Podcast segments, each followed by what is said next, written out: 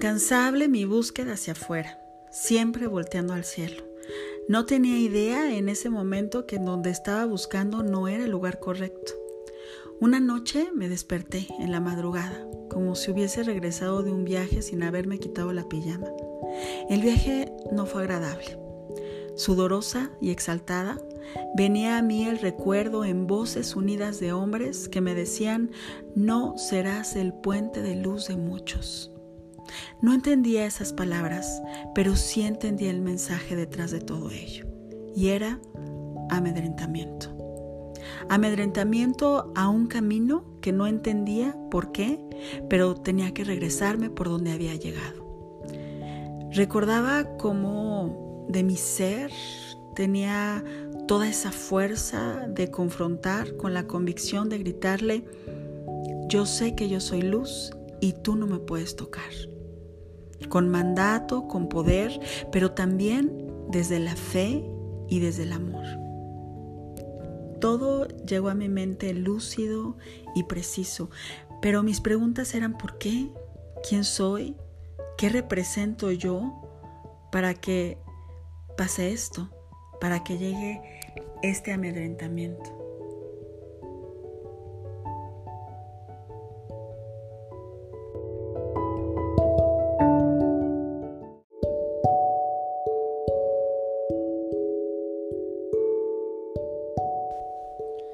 Entre la sensación de miedo en grandes niveles hasta confusión de lo que había ocurrido.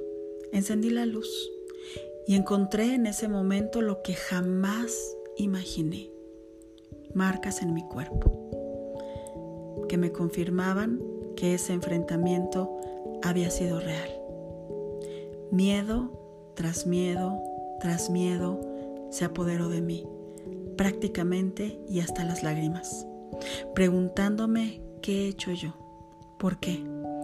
En mi nerviosismo comencé a rezar sin poder terminar una sola oración.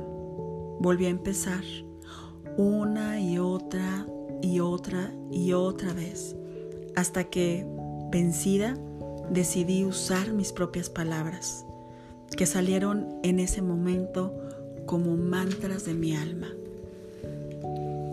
Aún así, y temblando de miedo, llegó a mí una ráfaga interminable de paz y de amor. Si hubiera podido verla, la defino como rayos de luz atravesándome, desde mis huesos, músculos, células, todo, sin explicación alguna, me dejé llevar por ese grato sentimiento que me invadía. Al unísono y como si esa luz sería la música, llegó acompañado de la letra, una entonación perfecta, casi como si embonaran. Me decían, recuerda, recuerda que estás recostada en un césped, en un campo, siéntelo. Ahí en este momento paré mi mente, como si fuera una espada cortando el césped, que iba creciendo en una paz interna pero mi mente no lo permitió. Mi mente atacó con la razón, diciendo esto no puede ser, esto no puede ser, esto no puede ser. Pero mi razón me decía, ¿cómo? Está pasando, lo está sintiendo. Estoy pasando de el temor inexplicable a la calma, al amor, a la paz.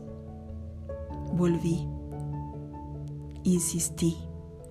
Como si te pararas en medio del concierto en la butaca interrumpiendo a una gran orquesta completa interpretando la mejor de las sinfonías y yo diciendo, no soy yo, quiero que me develes quién eres.